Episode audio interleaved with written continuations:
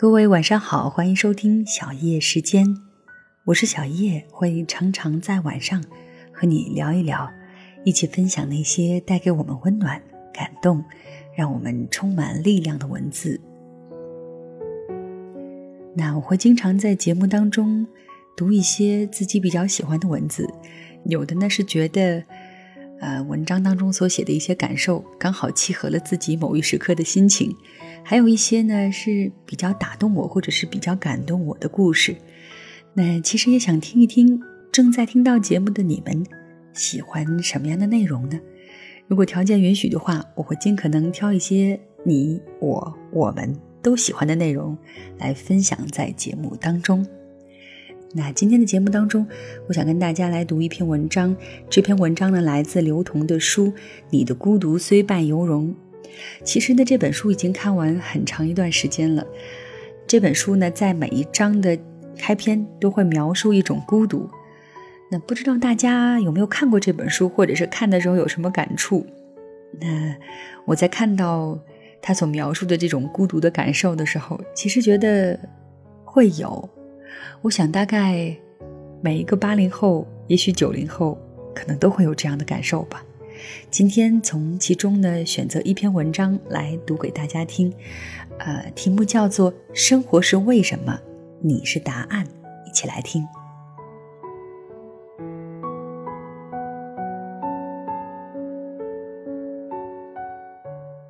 有一种孤独是对现实的结果无能为力，对重复的失败无法自拔，于是尝试一次又一次去追问为什么。凡是没有答案的日子，都是孤独的。但有了这样静寂的孤独，才有可能找到答案。有些日子只记得事，因事想人；有些日子却记得人，因人而记事。比如在记人的那些日子里，我记得你说“我不”时的决绝，记得你说“好吧”时的妥协，记得你说“可以”时的踌躇。记得你说再见时的不舍，一层一层，像大学校园里清洁工人来不及打扫的落叶，踩上去有厚实的质感，却也像是迷宫，层层都是我们对未来的迷惘。好像每个跳跃的日子里，都有一个“为什么我要这样的”问题如鲠在喉。为什么我要加班呢？为什么领导讨厌我呢？为什么我要读这所大学呢？为什么我要住这间宿舍呢？为什么我控制不了现在的生活呢？为什么我不能让某些人喜欢我呢？为什么每一个人过得都比自己快乐呢？为什么我要对不喜欢的人强颜欢笑呢？为什么呢？不是每个人都能在那样的日子里找到答案。生有时是为了答案而活。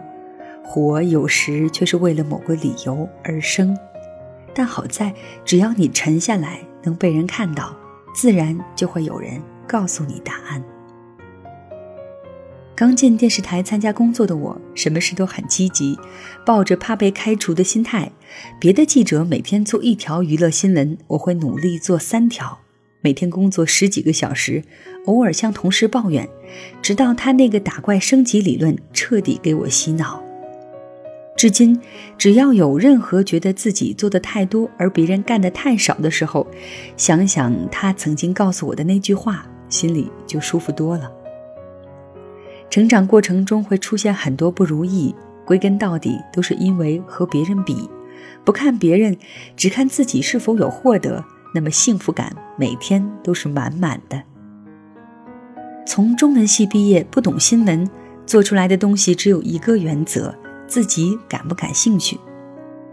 大多数孩子都觉得自己很特别，其实，在外人看来，他们都一样。而从事传媒的孩子却恰恰相反，每个人都想做出令全行业人士为之膜拜的作品，一个比一个自我，却打心底里认为自己能代表所有的观众，比如我。那是我做出来的自以为特有水准的新闻，除了几位相同年纪的同事表示理解之外，其他很多前辈都不明白我的理念是什么。制片人小西哥说：“你做出来的东西只有你自己理解，但理解和懂不是一个概念。等到你真正懂的时候，你就能做出好的娱乐新闻了。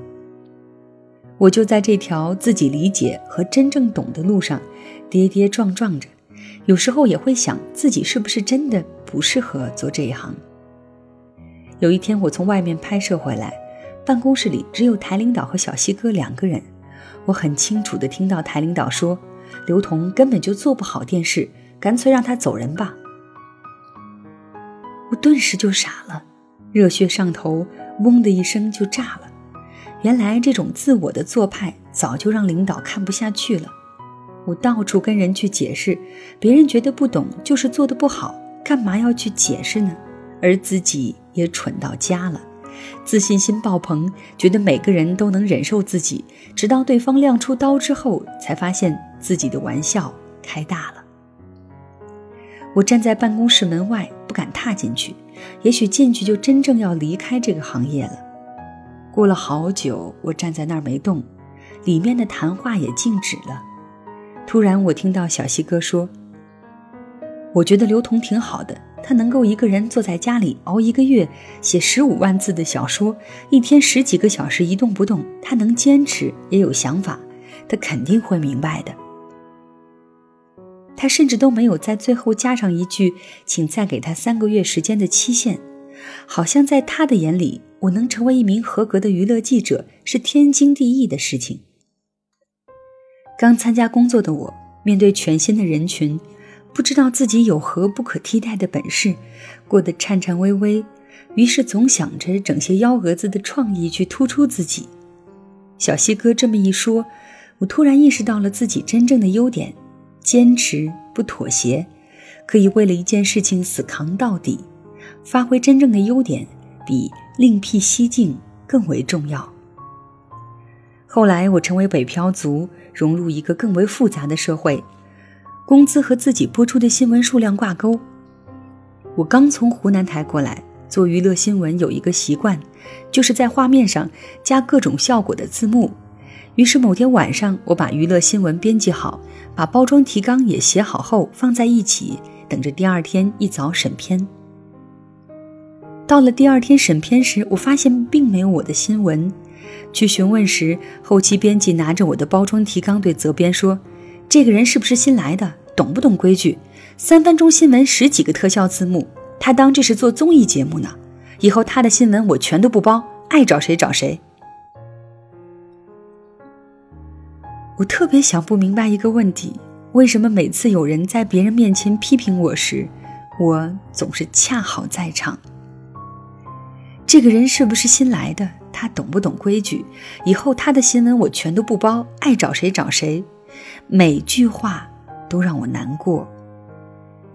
一名新的北漂，因为不知道融入环境，也不清楚未来在哪里，迎头就被质问是不是新来的，是不是不懂规矩。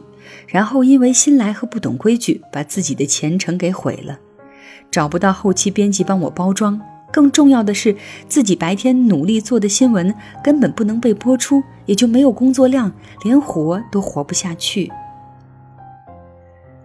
我尝试让自己挤出笑脸，对后期编辑说：“对不起，是我不懂规矩，我以后不会了。”也许他会对我挥挥手说下不为例，可我鼓起勇气看着他的时候，他连正眼都不想看我。人可以因为委屈而作践自己。但不能为了生存而放弃原则。我在心里闪过这个念头之后，转身走出后期机房，也没做什么轰轰烈烈的事，而是回到工位上沉默，想着自己如何考上中文系，如何努力进了湖南台，如何与父母告别来到北京。想着想着，就觉得自己好惨，惨就哭吧，哭了确实会觉得舒服一点儿。当时节目部的总监卓玛站在我旁边，看我哭了半分钟之后说：“好了，哭好了是吧？跟我进去。”我跟在他的后面进了后期机房。机房里除了有后期编辑之外，还多了一位后期主管。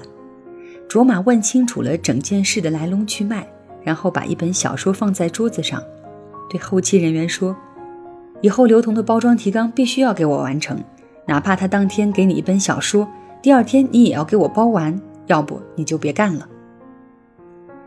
我站在他的身后，看不清他的表情，不知道是微笑着说的，还是严肃着说的。其实那对我来说已经不重要了。我只知道，我在北京最无助的时刻，卓玛站了出来，用他能想到的最好的方式给我答案，让我知道自己无需为工作而妥协自己的态度，也让我意识到，对于一个北漂的新人。最重要的不是简单的安慰或者鼓励，而是在他们极度缺乏安全感的时候，和他们站在一起。站在一起，比说什么做什么都来的重要。时间往前回放几年，第一年、第二年、第三年，泾渭分明的是青春，像鸡尾酒，被一路上记得住又记不住的调酒师把弄在手中。晃动晃动，透过玻璃，最终能看得到清晰的走向。二十一岁，我参加电视台的面试，主考官问我平时看不看电视。我说不看。他说为什么不看？我说学校根本没有电视。他说总得看过一两个节目吧。我说那倒是。他问比如。我说，比如新闻联播，他问新闻联播的优点是什么？我说我看的不多。如果非得说新闻联播优点的话，那就是播报很准时，每天都是七点播出，很多人拿它来对时。后来我就面试成功了，可惜这位老师我再未见到过，想感谢他也没有机会。后来随着时间的推移，我也渐渐忘记了他的长相和名字。只记得他用录取的方式告诉我：“你有一副有趣的脑子，请珍惜。”我一直记得这件事情，他让我保持着自己的思维方式，一直到今天。一些人对我们做了一些事情，有人只当是日常生活中的无心之举，有人却能读出一个轮回的历史。一些温暖，能让你在自己身上发光发热，传给他人。一些伤害也能让你亮出胳膊，提醒自己何谓底线。那时年纪小，不知道如何表达心中的感激，只能用记日记的方式留存。等到多年之后的某一天，装作淡定地说：“你知道吗？那时你对我真好。”说者有心，听者却早已忘记。也许对方根本没有觉得这是一件多么值得歌颂的事情。也许这对他们来说只当是平常，以至于在后来的日子里，他们只这么对过你一人。我们常问为什么，沉下来看一切，我们就是答案。好的，以上就是今天要跟你分享的内容，来自作者刘同的书。你的孤独虽败犹荣。那如果你想要听到这本书当中其他的文章，也可以留言给我。